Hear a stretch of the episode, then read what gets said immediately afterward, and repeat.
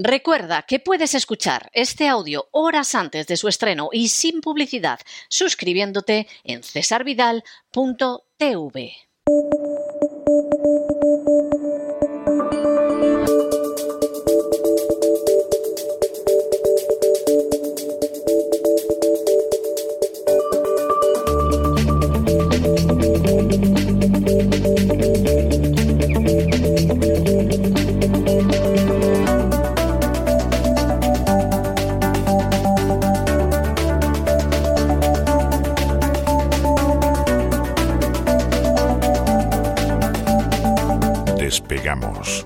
con Lorenzo Ramírez.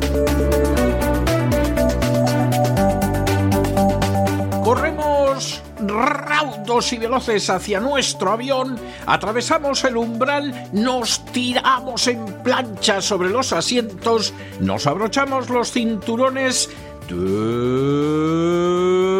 despegamos y nos vamos elevando por los aires hasta alcanzar nuestra altura y nuestra velocidad de crucero. A mi lado, don Lorenzo Ramírez, para contarnos de qué va a ir el gran reseteo este fin de semana. Muy buenas noches, don Lorenzo. ¿Por dónde va a discurrir usted en el gran reseteo? Muy buenas noches, don César. Permítame que beba antes un poco de agua.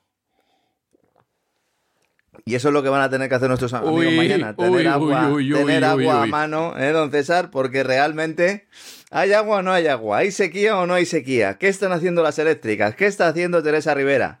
¿Qué están haciendo las élites globalistas promotores del gran reseteo con el agua? Pues mañana, mañana vamos a analizar de todas estas cuestiones. Hay que decir sobre todo a los suscriptores de cesarvidal.tv, que son los que van a poder ver este gran reseteo que yo les recomendaría, si no han visto, sé que a lo mejor es un poco paliza ponérselos todos juntos, pero ya hicimos un programa hace ya más de un año sobre el papel del, agua en, en la agenda globalista, explicamos algunas de las tendencias que luego se han ido produciendo, no porque seamos muy listos, sino porque está todo escrito, está todo anunciado y básicamente solo hay que saber dónde ir, ¿no? Después de la pandemia muchos empezaron a mirar al Foro Económico Mundial, pero algunos ya estábamos allí desde hace tiempo buceando y analizando los mensajes que salen de ahí, porque el Foro Económico Mundial, aunque la gente piense que son en realidad los impulsores realmente de ese gran reseteo de esa, o de esa agenda globalista en su vertiente 2030, si queremos llamarla así, en realidad son como un- una empresa de relaciones públicas. Ellos lo que se dedican es a montar un mensaje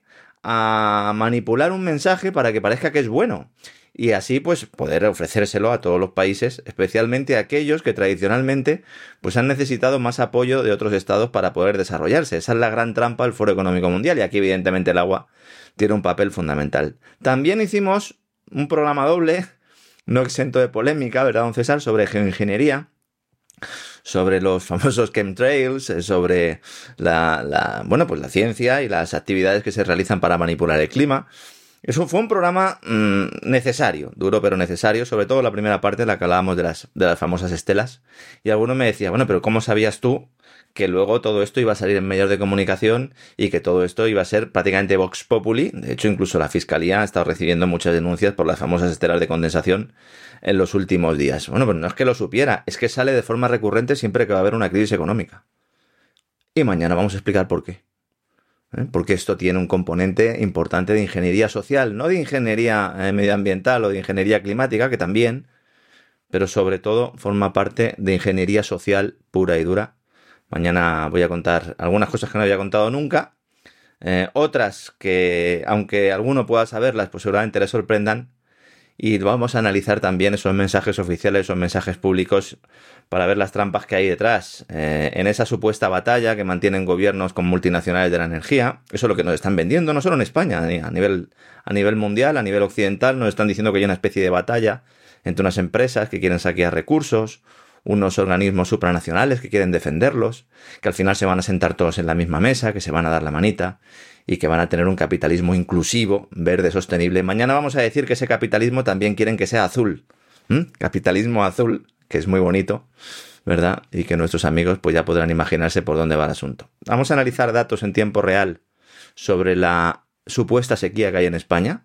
¿eh? Y yo creo que con ese concepto y término de supuesta ya estoy dejando que algunas cosas. Ya está apuntando alguna cosa, sí. Datos oficiales del eh, Ministerio de, Transición Ecológica, datos oficiales de la Agencia Española de Meteorología. No vamos a acudir a ninguna fuente que no sea oficial. Estos programas me gusta hacerlos siempre con fuentes muy oficiales y muy oficialistas. Hay otras fuentes que realmente no es que sean eh, peores, sino que seguramente para determinados temas es mejor no utilizarlas para sobre todo para, para, que la gente vea que no hace falta acudir a determinados datos para poder defender una tesis cuando esa tesis se cae por su propio peso.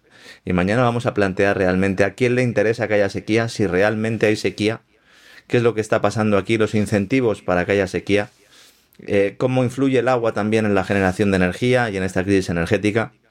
Y bueno, pues vamos a descubrir, vamos a descubrir cositas. Un programa de esos que a más de uno le va a dejar con la cabeza para atrás, como lo decimos aquí, de forma un poco chusquera, pero bueno, ya sabe usted que soy un poco macarra también los viernes.